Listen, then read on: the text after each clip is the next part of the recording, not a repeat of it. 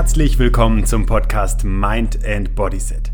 In diesem Podcast findest du wichtige Bausteine, die dich deinem persönlichen Erfolg näher bringen. Mit spannenden Impulsen zu den Themen Gesundheit, Bewegung und Mentales kannst du unmittelbar Einfluss auf deine Lebensqualität nehmen. Mein Name ist Ben Bark und ich freue mich, dass du dabei bist.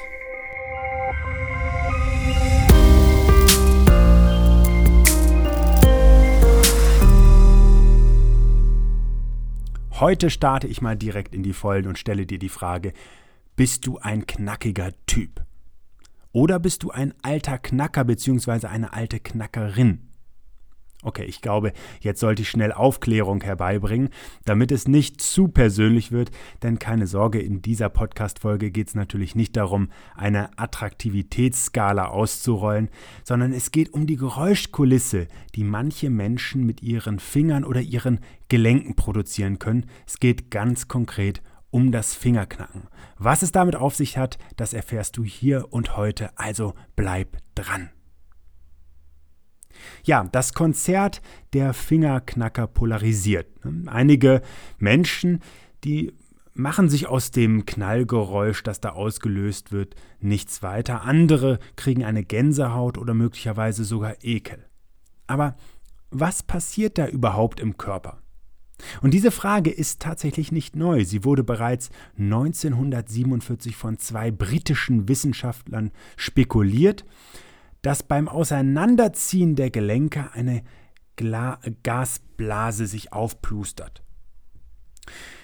Und Gelenke, um das einmal kurz zu beschreiben, das sind Verbindungen, die sich zwischen Knochen bilden, die durch die Kraft der Muskeln dann letztlich Bewegung überhaupt erst ermöglichen. Also das eine, der Knochen, ist ein, eine passive Struktur.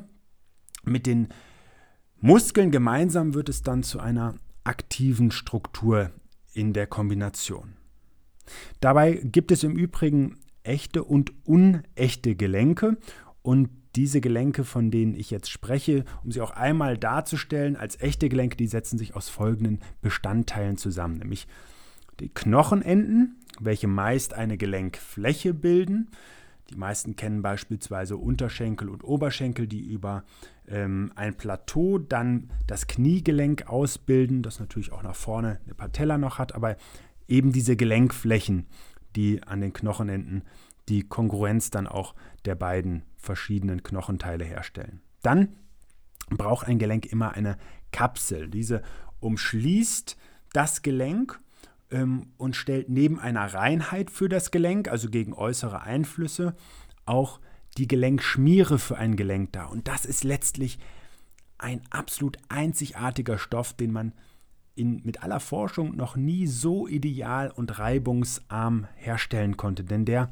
reduziert die, den Reibungswiderstand zwischen den Gelenken, minimiert den und diese Gelenkspiere ist auch als sogenannte Synovia bekannt.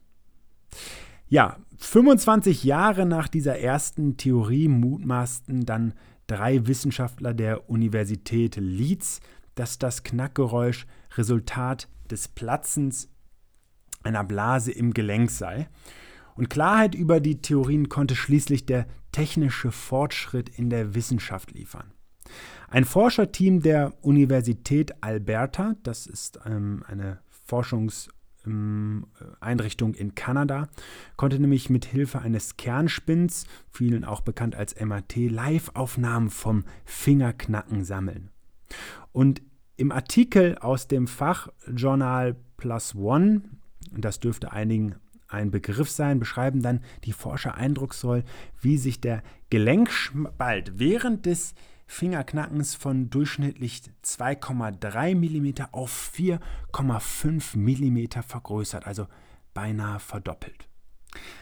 Bei dieser schnellen Veränderung entwickelt sich dann tatsächlich eine Blase, die für die Geräuschkulisse verantwortlich ist. Nach dem Loslassen verschwindet die Blase dann wieder und somit konnte das kanadische Team die frühere These der beiden Briten bestätigen. Also verrückt, oder? Dass weit über 50 Jahre später ähm, schon eine Theorie, die es damals gegeben hat, nur noch bestätigt werden konnte. Die sich entfernenden Gelenkflächen vergrößern nämlich das Volumen von diesen, wie gesagt, 2,3 auf 4,5 mm im Durchschnitt und das nicht mehr vollständig mit Flüssigkeit zu füllen ist. Und es bildet sich dann eine Art Vakuum. Die Bildung dieses Hohlraumes erzeugt dann letztlich das Geräusch, so die Wissenschaftler.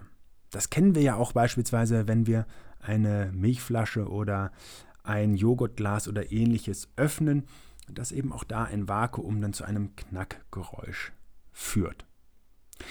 Obwohl die frei werdende Energie beim Knacken eigentlich laut Berechnung den Gelenken schaden müsste, gibt es allerdings kein Anzeichen bisher darauf, dass die Knacker verschlissenere Gelenke hätten als Nicht-Knacker. Die weitere Forschung soll allerdings hier noch äh, Antworten auf diese Fragen liefern. Also wer Lust hat, sich das einmal durchzulesen, ich verlinke den Artikel gerne hier in den Shownotes. An ansonsten würde ich sagen, äh, es gibt eben noch ein bisschen mehr, was einem zum Knacker oder zur Knackerin macht. Aber knackig wollen wir mit Sicherheit alle sein. Und deswegen wünsche ich dir bei deinen Aktivitäten, die du heute hoffentlich noch einfließen lässt, viel Spaß. Ich freue mich aufs nächste Mal. Ciao, ciao. Schön, dass du dir für meine Podcast-Folge Zeit genommen hast. Um auch zukünftig auf dem Laufenden zu bleiben, empfehle ich dir, meinen Podcast direkt zu abonnieren. Außerdem freue ich mich über deinen Kommentar und eine Bewertung von dir. Ich wünsche dir eine bewegte Zeit. Bis zum nächsten Mal.